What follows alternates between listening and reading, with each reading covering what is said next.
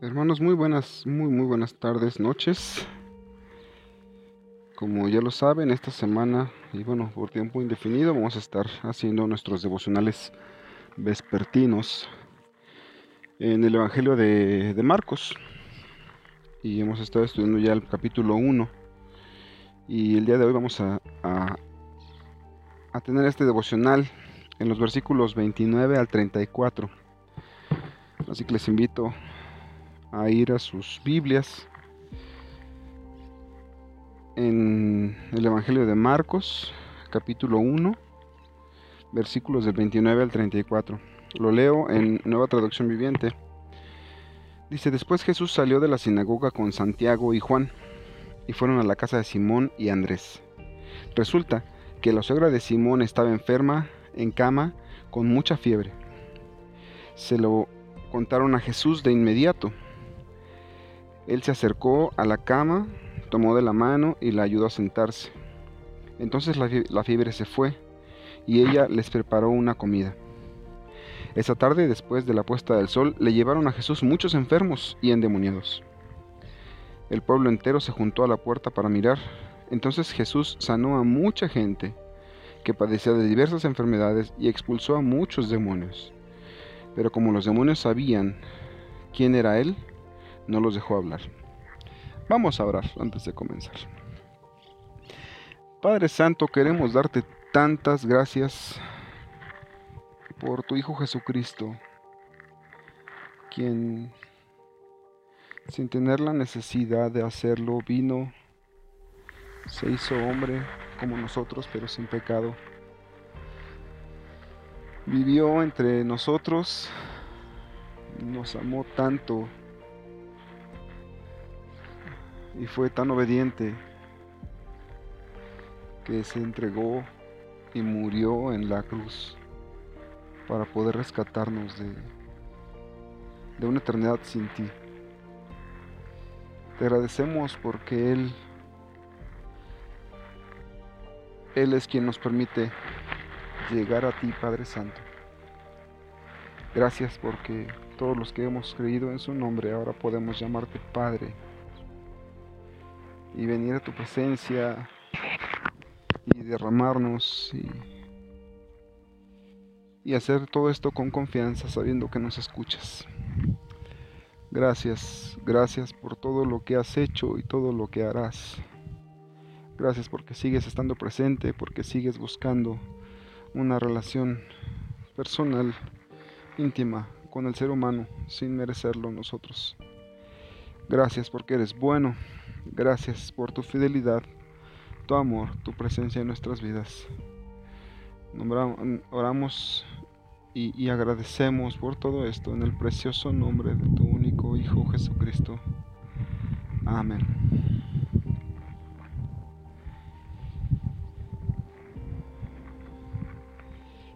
Me, me, llama mucho la atención, me gusta mucho escuchar y darme cuenta cómo cómo Jesús no, no buscaba hacerse famoso, no buscaba eh, mostrar su poder, no buscaba ser eh, aplaudido por las masas. El Señor Jesús siempre, siempre buscó relacionarse de manera íntima, cercana con las personas que lo rodeaban. Dice, dice el, Evangelio de, Marcos, dice, después Jesús salió de la sinagoga con Santiago y Juan y fueron a la casa de Simón Andrés. Y la suegra de Simón estaba enferma en cama con mucha fiebre. El Señor Jesús ya sabía que ella tenía fiebre porque Él es Dios y Él es omnisciente, tiene todo el conocimiento. Él sabía que esta señora estaba enferma. No había necesidad de que se lo contaran, pero ellos se lo contaron. Y él pudo haber dicho desde donde estaba, de hecho, al salir de la sinagoga o estando en la sinagoga, pudo haber dicho que sea sana. Y ella iba a ser sana. Pero se acercó a ella, la tomó de la mano y la ayudó a sentarse. No, no hubo la necesidad de que Jesús ordenara que se fuera la fiebre, de que Jesús, el Señor Jesús ordenara a la enfermedad irse y en cuanto Él tocó a la suegra de Simón, ella fue sana. Y se levantó y entonces les preparó una, una comida. Esa tarde, después de la puesta del sol, le llevaron a Jesús muchos enfermos y endemoniados. A tal grado que todo el pueblo, dice, dice aquí el versículo 33, el pueblo entero se juntó en la puerta para mirar. Los curiosos, los que quieren ver, los que queremos oír, los que queremos saber. Ahí estaban todos los curiosos y toda la gente maravillada al ver cómo Jesús sanaba a los enfermos de muchas enfermedades, expulsando a muchos demonios. Y me asombra mucho, no deja de asombrarme cómo el Señor Jesús, siendo Dios Todopoderoso, se esfuerza por tener una relación personal con cada uno de nosotros. Y se esforzó tanto, se esforzó tanto que llegó al punto de dar su vida para poder hacernos partícipes de la vida eterna, para poder hacernos hijos de Dios. Y nos llama amigos, nos llama hermanos, cuando no somos ni cerca de lo que Él es pero Él buscó relacionarse con nosotros. Y, ese Señor Jesús que busca relacionarse tan íntimamente con nosotros es alguien bueno. Es alguien que es todopoderoso y es bueno. Y, a veces en estos tiempos tan complicados, eh, con tanta incertidumbre, con tantos temores, es, es difícil tener fe. Pero ese, ese Dios todopoderoso que nos amó y que se entregó para salvarnos, para hacernos partícipes de su familia.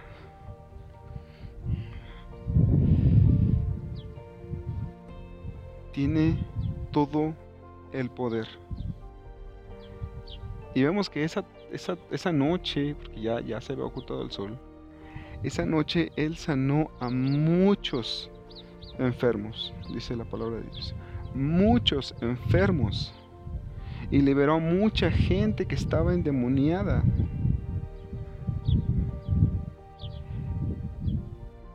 Y creo que un error grave que cometemos muchas veces los cristianos o, que corremos el riesgo de cometer ese, error grave es, el de normalizar a Dios, de normalizar a Jesús, de, de verlo casi igual que nosotros. Recuerdo mucho una, una predicación de Francis Chan donde él habla de esto y él, él dice, yo escucho a mucha gente que dice, cuando yo vea a Dios yo le voy a preguntar esto, yo le voy a preguntar aquello, y tengo muchas preguntas para Dios cuando lo vea.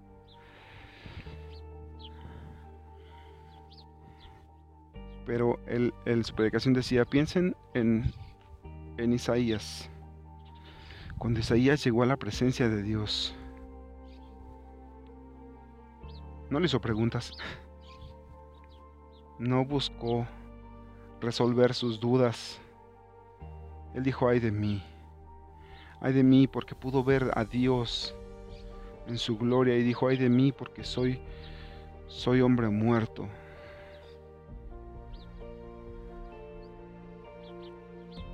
Hermanos, no normalicemos a nuestro Señor Jesús. Él, Él no es igual a nosotros. Él es un Dios todopoderoso que puede hacer los mismos milagros ayer, hoy y siempre y cuando veamos atacada nuestra fe, cuando queramos caer en ese, en ese error, en esa tentación de normalizarlo, de verlo como, bueno, pero tal vez no tan poderoso. Pensemos en, esa tarde en la que él salió de la sinagoga y fue eh, eh, a casa de sus discípulos.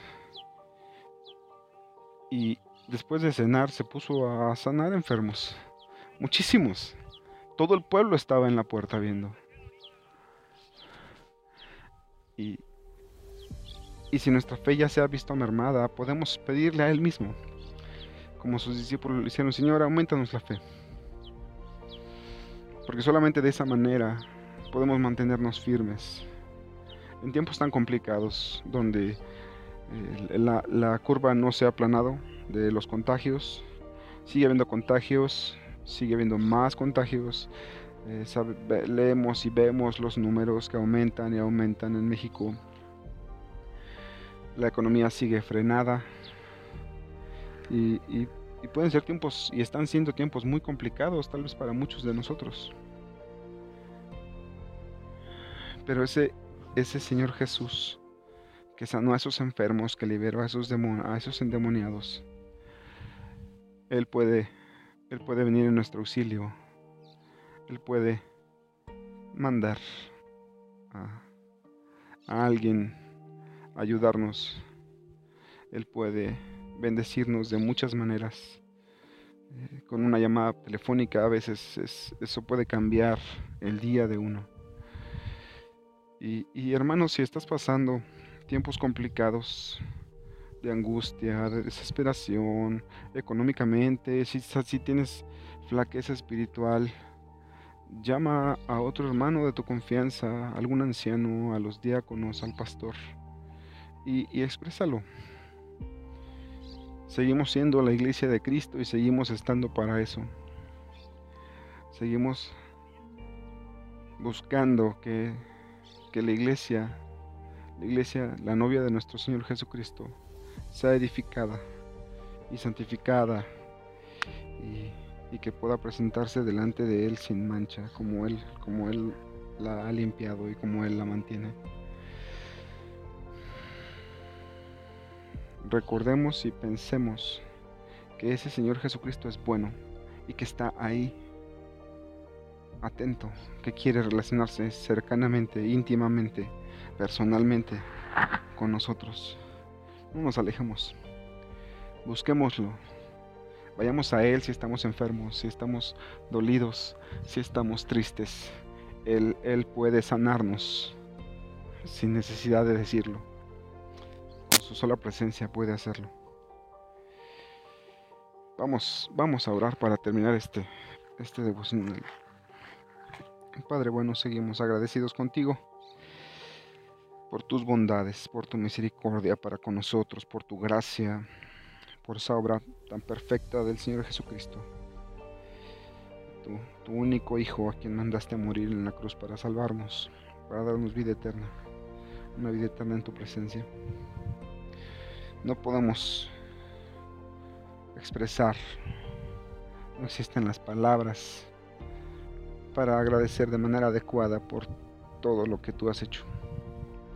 Solo podemos decir gracias y aquí están nuestras vidas para tu servicio y tu obra, Padre Santo. Gracias nuevamente porque tú eres bueno, porque tú lo sigues siendo y porque tú lo vas a hacer la eternidad.